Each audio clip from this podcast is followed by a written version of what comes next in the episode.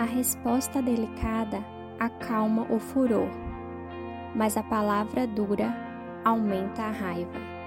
Provérbios, capítulo 15, versículo 1. Olá, gente! Um bom dia, uma boa tarde ou uma boa noite para você, que onde estiver me ouvindo seja muito bem-vindo.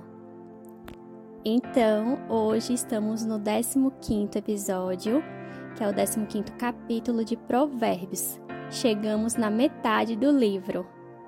E que Deus abençoe para que a gente termine esse livro com muita sabedoria, se Deus permitir.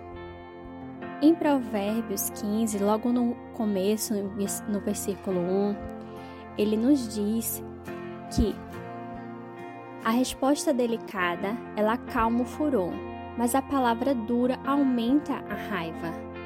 Isso quer dizer que temos aqui as preciosas lições práticas para uma vida feliz e pacífica. No caso, a primeira delas é com relação à nossa resposta diante a uma agressão verbal. A resposta mais branda, isto é, suave delicada, desvia a ira, a raiva daquele momento que a outra pessoa pode estar sentindo. E muda a direção, tira o foco, não são poucas as vezes em que estamos calmos, mas a maneira como somos tratados por palavras nos fazem perder a paciência. Isso é normal do ser humano. Mas o que o livro aqui ele quer nos ensinar é que a vida feliz é o resultado de uma série de boas escolhas e é preciso primeiro pensar antes de falar.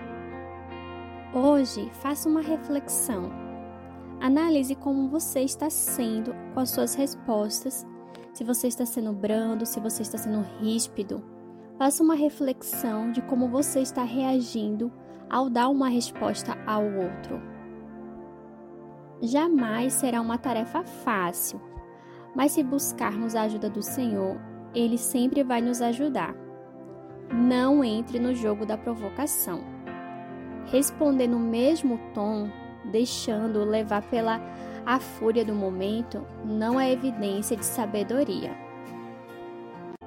No versículo 3, nós temos assim: Os olhos do Senhor estão em todo lugar, observam tanto os maus como os bons. Aqui o Senhor, ele está nos dizendo que está presente em tudo e pode contemplar todas as nossas ações. Por isso, não precisamos nos preocupar com a injustiça deste mundo. Muitos podem não ver o que fazemos de bom, mas aquele que vê tudo está com os olhos bem abertos ao nosso favor.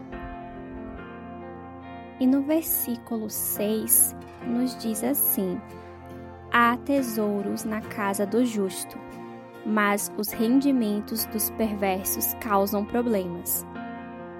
Aqui ele está dizendo que o tesouro está na minha casa. O nosso tesouro tem que ser aquilo que nem a traça, nem o ferrugem pode corroer e nem o ladrão pode roubar.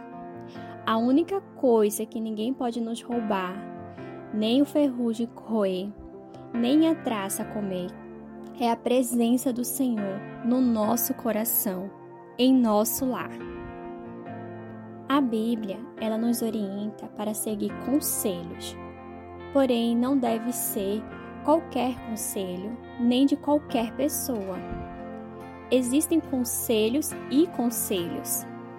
Está com dúvida, está, se você estiver com dúvida de quem ouvir os conselhos, abra a Bíblia. Ela está repleta de ensinamentos e conselhos. É ela que levará você ao caminho da sensatez, da sabedoria. E se você seguir esse, esses conselhos, sem dúvida você terá êxito nas conquistas materiais e espirituais. Des descansa no Senhor, que Ele sabe sempre o melhor caminho na sua vida. Que Deus abençoe este dia e que o Senhor nos abençoe e guie sempre nos passos do seu caminho de luz que a gente consiga concluir esse lindo estudo de Provérbios. Hoje chegamos aqui na metade, que é o capítulo 15, de 31 capítulos. Eu aguardo todos vocês nos nossos próximos capítulos. Se você perdeu algum capítulo, pode voltar. Tem vários outros capítulos aqui já gravados no podcast e também lá no Instagram. Eu posto todos os dias os versículos, o capítulo do dia o que Deus falou com você hoje. Guarde em seu coração.